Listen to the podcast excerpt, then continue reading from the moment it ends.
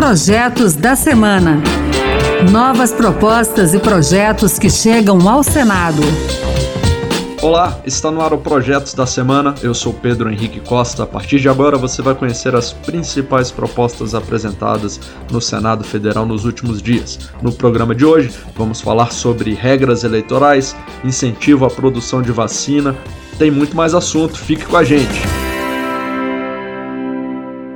Vamos começar falando de uma proposta de emenda à Constituição. A PEC insere a inclusão digital no rol de direitos fundamentais da nossa lei maior. A autora, senadora Simone Tebet, do MDB de Mato Grosso do Sul, defende que o acesso à tecnologia é um direito que deve ser assegurado a todos. Para ela, o Estado deve garantir a todos uma efetiva participação na sociedade da informação, que promova a educação e cidadania por meio da ampliação da internet em todo o território nacional. A ideia é que o acesso à tecnologia digital esteja no mesmo patamar que o direito à educação, à saúde e à segurança, entre outros, na Constituição.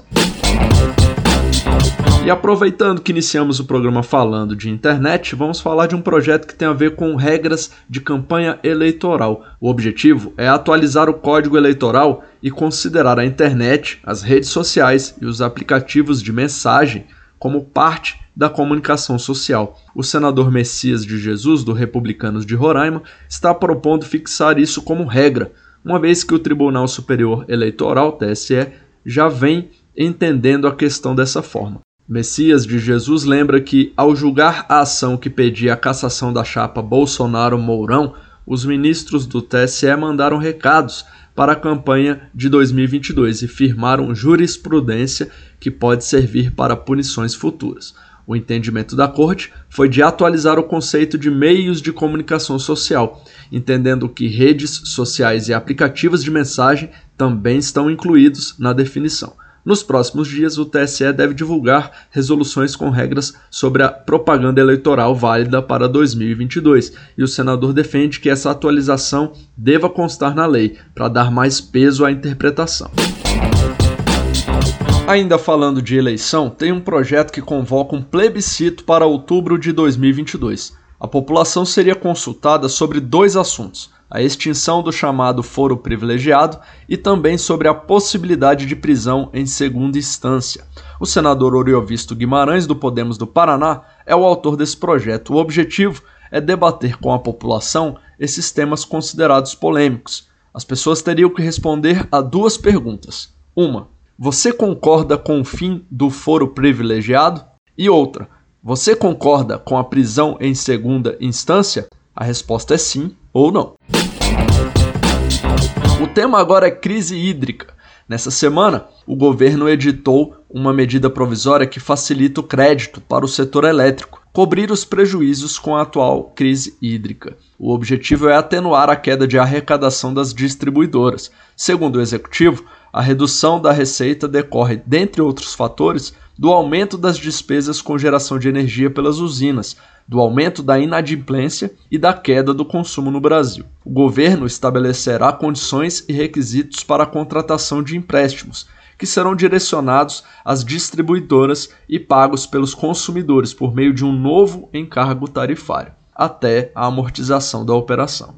Essa é a segunda medida provisória que autoriza empréstimos para as distribuidoras. A primeira permitiu a contratação de 15,3 bilhões de reais de um sindicato de bancos, com a operação garantida pelos encargos tarifários cobrados dos consumidores. Com a edição da nova MP, que abrirá mais uma rodada de financiamentos para o setor, haverá sobreposição de encargos tarifários para os consumidores nas contas de luz. Lembrando que toda MP tem força de lei e já está valendo desde a publicação, mas precisa ser aprovada pelo Congresso Nacional para continuar em vigor.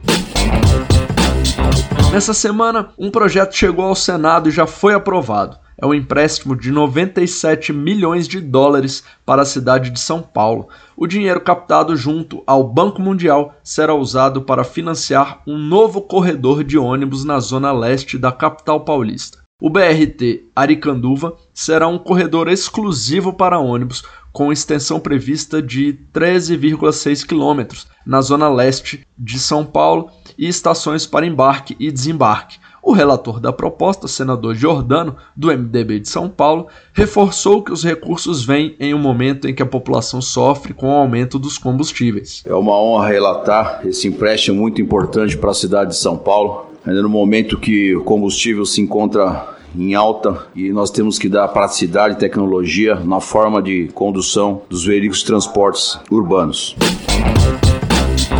A gente segue falando de mobilidade, mais especificamente de infração de trânsito. A senadora Nilda Gondim, do MDB da Paraíba, apresentou um projeto para impor a avaliação psicológica aos condutores que sejam réus ou condenados judicialmente por infração de trânsito ou por qualquer crime praticado com violência ou grave ameaça no momento em que for renovar a habilitação. A ideia, segundo a senadora, é que essa avaliação permita retirar das ruas pessoas que têm comportamento agressivo para evitar violência no trânsito. O projeto ainda traz a possibilidade a critério da autoridade competente, de suspender o direito de dirigir do condutor que for réu por delito ou crime de trânsito.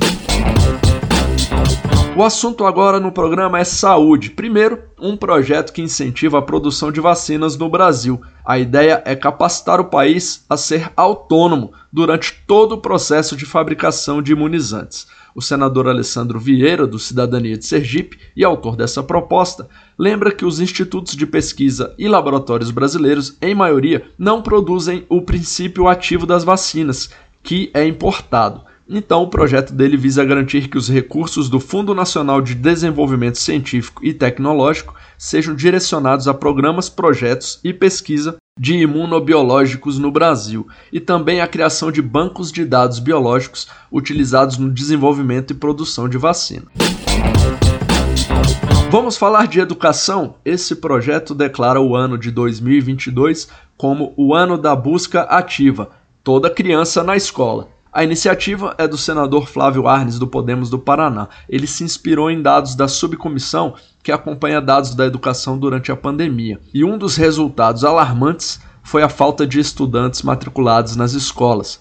O Senado já aprovou uma sessão temática a ser realizada em fevereiro do ano que vem para debater esse assunto. Flávio Arnes defende que políticos, governo e sociedade civil se unam para colocar as crianças e jovens na escola. Foi dito que temos que abordar o acesso do aluno à escola. Acesso, chegar na escola. E é claro que depois a permanência, a melhoria da aprendizagem, a infraestrutura, o financiamento, mas o acesso.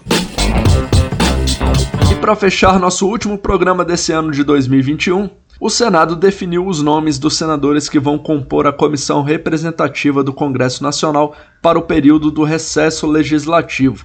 O grupo de parlamentares, que também inclui deputados, atua em situações emergenciais, Compete a essa comissão representativa, entre outras prerrogativas, deliberar sobre diversos assuntos de competência do Congresso, fiscalizar e controlar os atos do Poder Executivo e exercer outras atribuições de caráter urgente que não possam aguardar o início do período legislativo seguinte, sem prejuízo para o país ou suas instituições. O senador Carlos Fávaro, do PSD de Mato Grosso, anunciou os nomes indicados pelas lideranças partidárias e aprovados em plenário. Bloco Unidos pelo Brasil, senador Eduardo Gomes e senador Espiridion Amin. Suplentes, senador Luiz do Carmo e senador Luiz Carlos Reis. Bloco Podemos, PSDB e PSL. Titular, senador Álvaro Dias e senador Isalcir Lucas.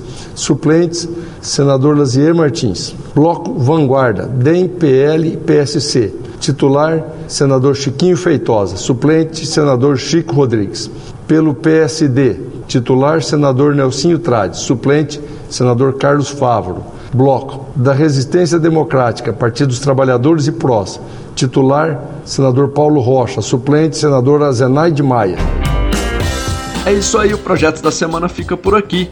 Acompanhe o programa na Rádio Senado toda sexta-feira às duas da tarde, também na internet. É só entrar no site da Rádio Senado, baixar o áudio e escutar quando quiser. Se preferir, o podcast também está nas principais plataformas. Eu sou Pedro Henrique Costa. Muito obrigado pela companhia durante esse ano de 2021 e até 2022. Grande abraço. Projetos da Semana. Novas propostas e projetos que chegam ao Senado.